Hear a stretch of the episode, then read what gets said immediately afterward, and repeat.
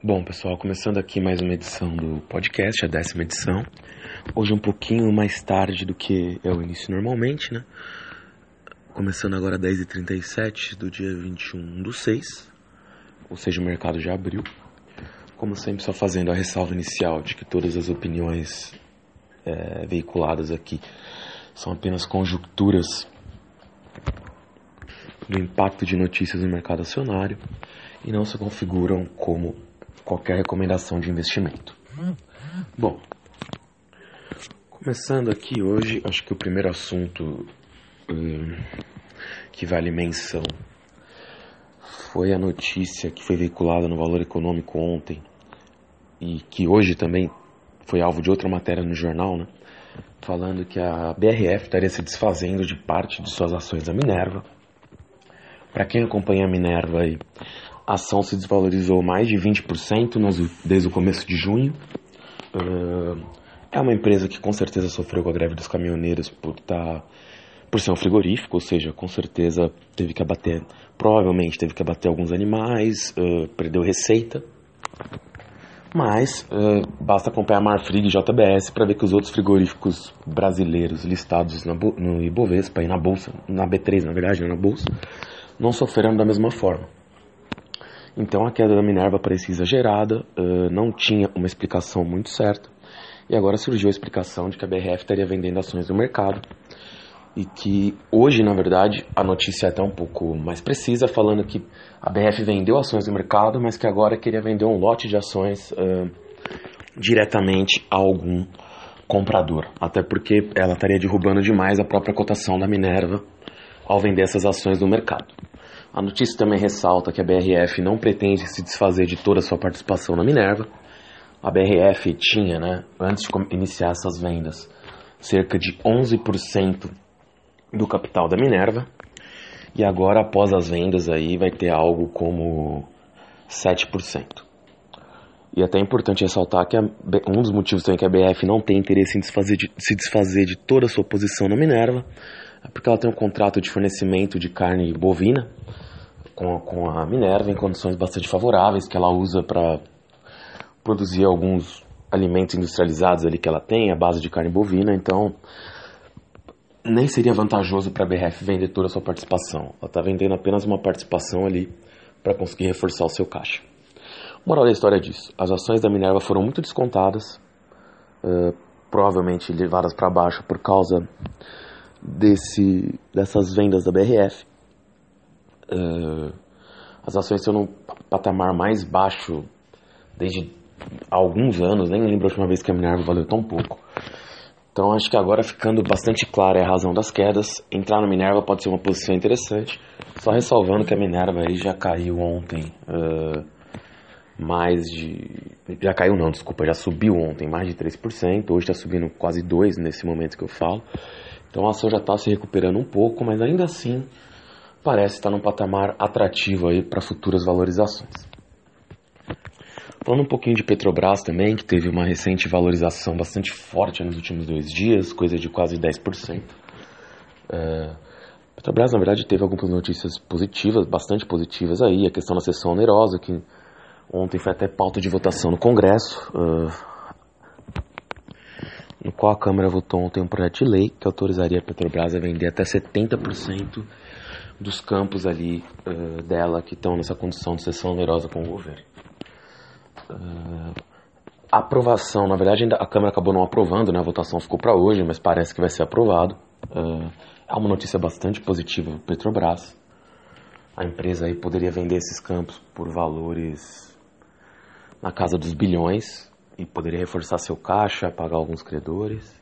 Uh, e em paralelo, outra notícia importante para o noticiário de Petrobras também é que, é que a empresa hoje vai ter um julgamento no TST que os valores envolvidos são cifras também bilionárias, um processo que envolve diversos funcionários. Então, a depender desse resultado, também pode ter implicações nas ações da Petrobras aí. Digamos que se tiver um desfecho, de qualquer maneira, o julgamento do processo deve gerar um desfalque para a Petrobras. A grande questão é de quanto. Então, dependendo desse, do resultado desse julgamento hoje no TST, o Tribunal Superior do Trabalho, também pode influenciar as cotações da Petrobras por dia.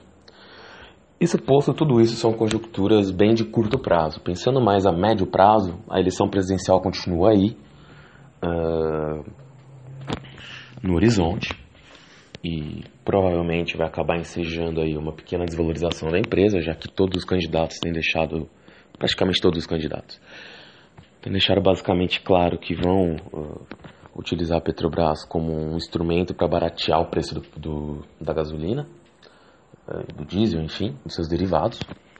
Então isso deve pesar sobre as cotações quando a gente estiver mais próximo da eleição. E além disso, a gente tem um cenário de médio prazo que parece ser do preço de petróleo caindo. A OPEP deve anunciar na próxima semana um aumento da sua produção. Tem países investindo no aumento de sua produção própria. Então, acredito que o preço do. Apesar de ontem até ter tido uma queda meio surpreendente uh, nos estoques de petróleo nos Estados Unidos, bem maior do que a esperada, me parece que a médio prazo o petróleo uh, pode até se manter a níveis altos, porque, como eu comentei aqui no, no último podcast, uh, a gente tem alguns, algumas questões aí que também param no horizonte, como por exemplo a Venezuela, que com a paralisação de empréstimos concedidos pela China pode ter alguma pode ter algum problema aí de, de geopolítico interno, enfim, mesmo sofrendo sanções ainda é um dos maiores produtores do mundo, então um problema na Venezuela poderia levar as cotações para o alto. E a maior parte dos países ali produtores de petróleo do Norte da África, do Oriente Médio, passam ali por, indireto ou diretamente, por algumas turbulências políticas, o acordo que o Trump não quis, mas saiu do o acordo nuclear que o Trump preferiu sair, do, sair, né, que tinha assinado, tinha sido assinado com o Irã pelo Barack Obama. Então tem questões geopolíticas que poderiam levar o preço do petróleo para o alto, mas vendo apenas os fundamentos do mercado, a produção que deve aumentar que deve ser aumentada na próxima reunião da OPEP, o interesse de Rússia e Arábia Saudita de produzir mais ali que está bastante claro, parece que o preço do petróleo tende a cair, ceder um pouquinho nas próximas semanas. E isso, em conjunto com o ambiente político, poderia pesar sobre as ações da Petrobras. Ontem também o Copom manteve né, a taxa de juros no mesmo patamar que estava na última reunião. Uh, essa decisão foi coerente com o que o presidente do Banco Central o Ilan já vinha falando. Porém, isso pode ter um peso sobre o câmbio, né? Muita gente defendia um aumento na taxa de juros por acreditar que com os aumentos da taxa de juros norte-americana o Brasil ia perder recursos, enfim, e o dólar poderia se valorizar de forma ainda mais acentuada e rápida caso o Brasil não aumentasse os juros. A decisão foi de não aumentar os juros, embora ali na ata da reunião, uh, que, no que já foi divulgado da ata da reunião, dê a entender que o BC agora ficou aberto a, aumentos da taxa de juros na próxima reunião, mas para essa continua tudo igual, então os bancos até vinham se, se recuperaram um pouco aí nos últimos dias, porque tem-se aí um se vislumbra, né? Se vislumbra aí a possibilidade de uma valorização do valorização não, né? mas de um aumento dos juros brasileiros no médio prazo. Falando de bancos, aproveitando também falar do IPO do Agibank, que acabou sendo cancelado ontem. É... Era um IPO, na verdade, um pouco. Uh... Até procurando a melhor palavra para definir, mas seria um IPO um pouquinho extravagante pelos valores envolvidos. O Agibank é um, era um, é um banco digital com os seus valores, uh, que tem o seu valor, que tem ali uma taxa de retorno interessante, mas os valores do IPO pareciam muito altos, o banco estava tem um valuation muito alto mesmo, talvez até passando um pouquinho da racionalidade ali. E, bom, provavelmente essa falta de demanda deu-se primeiro pelos múltiplos muito altos que estavam sendo pedidos pelos, pelo banco, pelos seus controladores, que estavam vendendo parte de suas ações nessa operação, além de emissão de novas ações. Então esse IPO acabou sendo cancelado e aproveitando para falar também desse cancelamento do Agibank, vale mencionar a PagSeguro. É, a PagSeguro, uma empresa aí de meios de pagamento controlada pelo Grupo UOL, é, que fez a IPO ano passado nos Estados Unidos, um IPO muito bem sucedido, anunciou de forma surpreendente, que ninguém esperava nesse momento por isso, uma oferta secundária de capital, com os controladores vendendo mas uma parte relevante de sua participação na empresa, de um bilhão de dólares. Em parte isso tirou parte da demanda, em parte essa oferta, dizem aí os bancos e os meios de comunicação, teria tirado parte teria tirado parte da demanda do IPO do Agibank, visto que são duas empresas aí ligadas ao setor financeiro. Mas o interessante foi que depois do anúncio dessa oferta, uh, não só as ações da PagSeguro despencaram em Nova York, apesar da oferta parecer ter demanda, como as da Cielo também cederam no Brasil.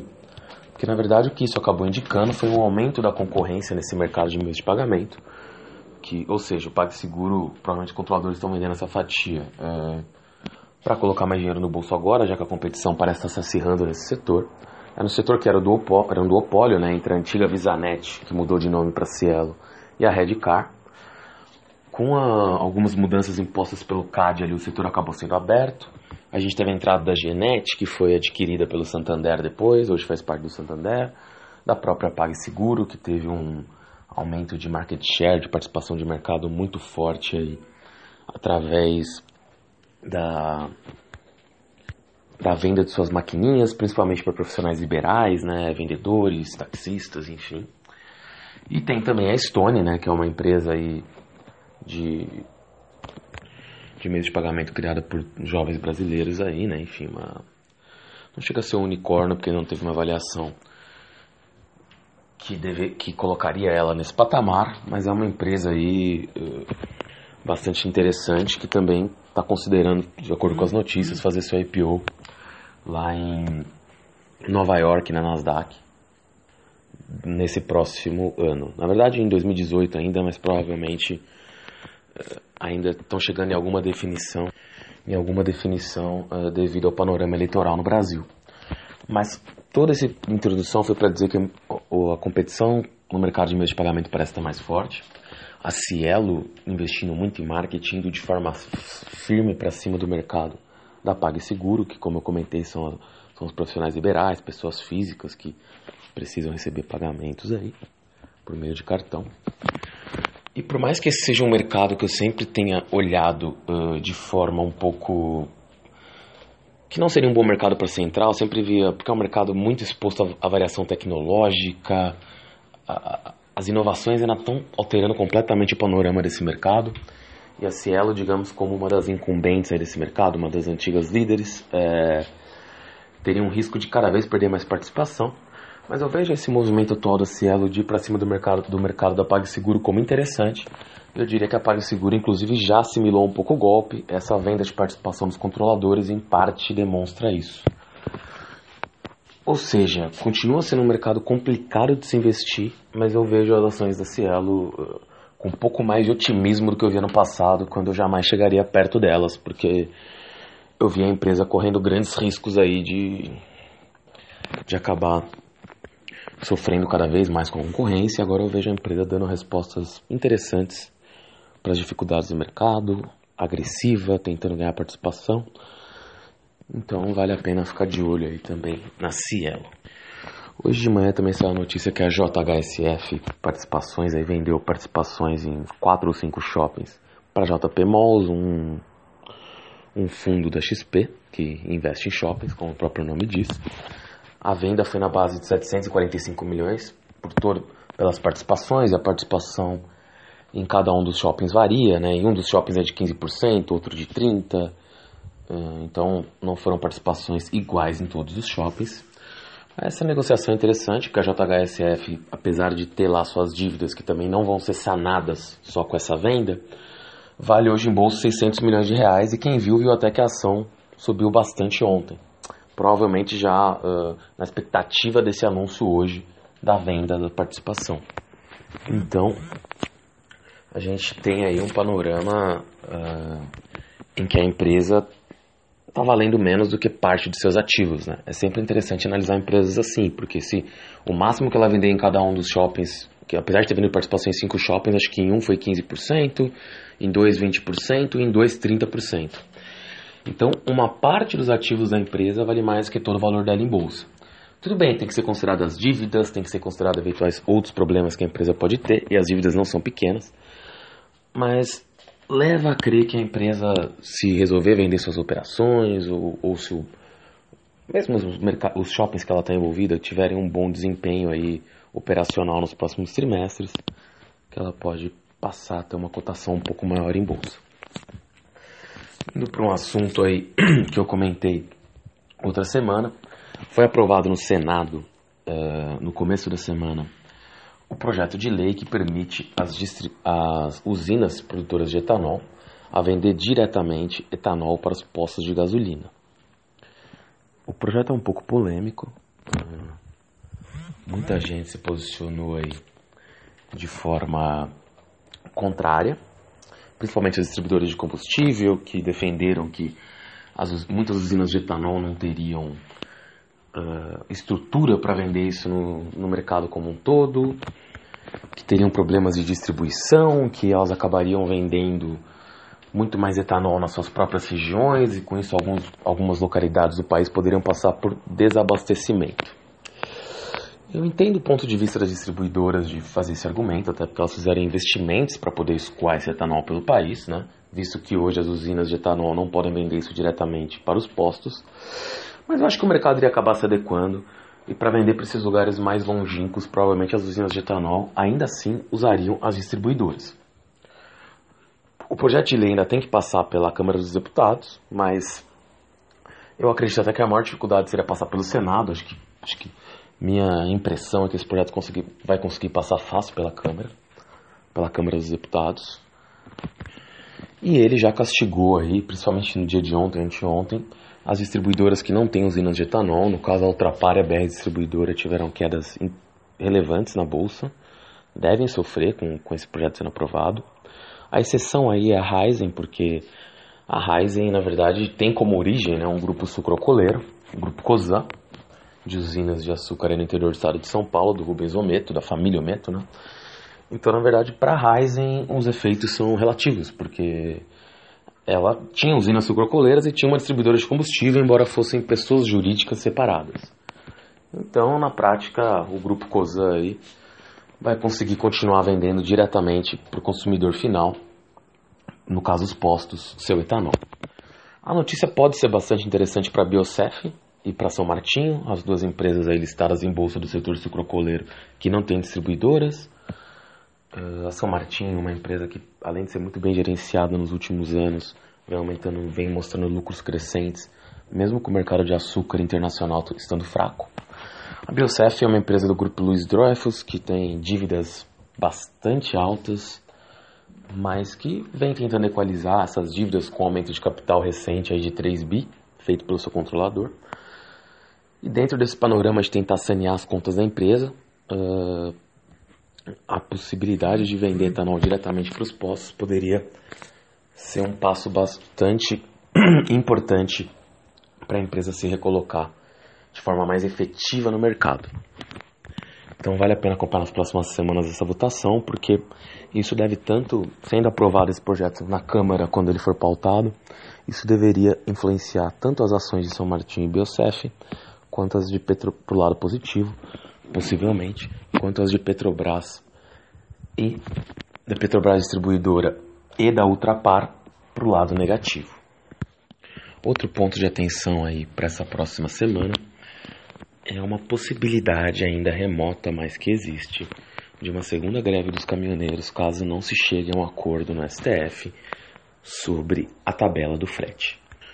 Se a gente for considerar a jurisprudência do CAD, a própria jurisprudência do, da Justiça, do Supremo, essa tabela seria manifestamente ilegal. Não teria nem muita discussão se taxar algum setor da economia com uma tabela dessa forma, mas a gente sabe que essa discussão foi toda política e dentro de todas as questões que foram levantadas com a greve dos caminhoneiros, que dificilmente o judiciário vai julgar esse caso como se fosse mais um vai ter uma sensibilidade política maior em torno disso. Até para não resultar numa nova greve. Mas existe sim uma possibilidade, embora ainda remota, mas existe, de uma nova greve caso um acordo não seja atingido. Então acredito que vale aí bastante atenção nesse sentido, para não corrermos o risco aí de uma de ser pego desprevenido na bolsa, porque se acontecer esse cisne negro, digamos assim, de mais uma greve, a desvalorização das ações deve ser bastante acentuada, principalmente por ser a segunda greve em menos de um mês, vai, um mês e meio, duas greves, então vale a pena ficar bastante de olho nas notícias e como esse acordo vai indo no Supremo, ficar de olho em possíveis uh, manifestações ou agrupamento de caminhoneiros pensando em fazer uma nova greve, porque isso poderia influenciar o preço das ações aí. E se isso acontecer, esperem uma queda acentuada. Por fim, para terminar, é uma empresa que eu gosto bastante, que é a Terra Santa Agro, vem numa desvalorização bastante acentuada nas últimas semanas, está no menor patamar no último ano, uma exportadora de soja que pelo, pelas declarações do CEO de alguns meses atrás, já tinha até vendido boa parte de sua produção ainda no ano passado. Teve um primeiro trimestre interessante. O segundo trimestre não deve ser tão bom, até em parte por causa da greve dos caminhoneiros e as indefinições do frete têm atrapalhado a venda de soja para o exterior. Embora provavelmente a empresa pode ter sido beneficiada por esse aumento no preço da soja no mercado internacional principalmente aqui no Porto de Paranaguá, no Brasil, enfim, o preço da, da soja aumentou, embora na Bolsa de Chicago tenha até caído, o prêmio aqui no, pago pela soja brasileira aumentou, devido às tensões entre Estados Unidos e China. O ponto interessante da Terra Santo Agro é bem estar bem posicionada, além de ser uma empresa em bolsa, que apesar das dívidas, né, a empresa até já fez uma recuperação judicial aí, já saiu dela recentemente, é, aliás, uma recuperação extrajudicial, então, a empresa, após a saída da recuperação judicial, é, vem se valorizando aí.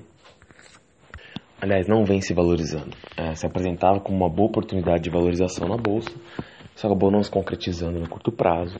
Mas o resultado do primeiro trimestre dela foi bastante animador. Ela sofreu um pouquinho aí, como eu disse, provavelmente por causa da greve dos caminhoneiros. Mas ontem saiu uma notícia relativamente interessante com relação à empresa que foi que o Silvio Tini, né, que eu até já comentei aqui, que é um acionista relevante de Paranapanema também, e de várias outras empresas aí no, na Bolsa Brasileira, através da Bom Success Holding, uma de suas empresas, aumentou a participação na Terra Santo Agro para cerca de 40%. Ele já tinha 37%, então ele comprou mais 3% da empresa, o que demonstra ali que um cara com alta relevância na empresa, né, que tem acesso a todos os seus números, suas participações, está achando os preços atuais interessantes para ele comprar mais participação na empresa. Então, digamos que é um sinal animador para o futuro da Terra Santo, que só por estar no setor que está, no país que está, envolvido em exportação de soja, já deveria ter um futuro mais ou menos promissor. E essa indicação do controlador de estar tá disposto a comprar, não controlador, né, mas acionista mais relevante na empresa, está aumentando sua participação no momento de queda das cotações, demonstra que, na verdade, muito provavelmente essas cotações estão num bom patamar de entrada. Para finalizar aqui, uma empresa que eu falei algumas semanas atrás e que já teve até uma valorização legal desde então, a Login, que Login, né, que vem passou também por uma situação financeira, ainda tem ainda tem, digamos, um nível de dívidas preocupante até, embora tenha conseguido escalonar elas, uh, adiar os pagamentos. Também, com relação a essa empresa, foi anunciado essa semana que o fundo Alaska, que foi talvez um dos primeiros fundos a investir em Magazine Luiza lá atrás, quando o Magazine Luiza era uma ação bastante desacreditada, aumentou a participação na login já para 44% do capital, ou não, desculpa, 42% se não me engano, mas vem aumentando essa participação de forma rápida, demonstrando bastante otimismo aí com o futuro da empresa. O primeiro trimestre da empresa foi realmente espetacular. É um pouco difícil fazer projeções para o segundo trimestre, até por causa da greve dos caminhoneiros, já que a empresa deve ter sofrido em seu terminal portuário lá de Vila Velha e também um pouco, mesmo no transporte marítimo, com a não chegada dos produtos, então possivelmente ela trabalhou um pouco menos. Mas até a greve dos caminhoneiros deve levar alguns empresários a considerar utilizar a navegação para entregas aqui no Mercosul que antes eram feitas pela via rodoviária. Então, possivelmente, não dá para se fazer essa afirmação, mas a Login poderia até ser beneficiado indiretamente, não nesse trimestre, mas para o futuro, por essa greve. E só o posicionamento do fundo Alaska, independente do fundo estar tá certo ou não em acreditar no case dessa empresa, que eu diria que é um case muito interessante, mas que ainda tem algumas provas a passar, tende a levar junto o mercado, né? Porque agora o mercado compra um pouco o sucesso do Alaska depois desse investimento em Magazine Luiza, que realmente é uma história de sucesso estrondosa. Então vale a pena ficar de olho aí em como o fundo Alaska vai, vai ficar em login, se ele vai acabar virando até majoritário da empresa, já que ele já atingiu 40 e poucos por cento do capital. E ver como o mercado vai responder isso, se a empresa vai continuar se valorizando ou se vai parar nos atuais patamares de cotação. Por hoje é só. É, Segunda-feira volta aí com uma nova edição. Sigam a gente no Twitter aí, The Game Never Stops. Valeu!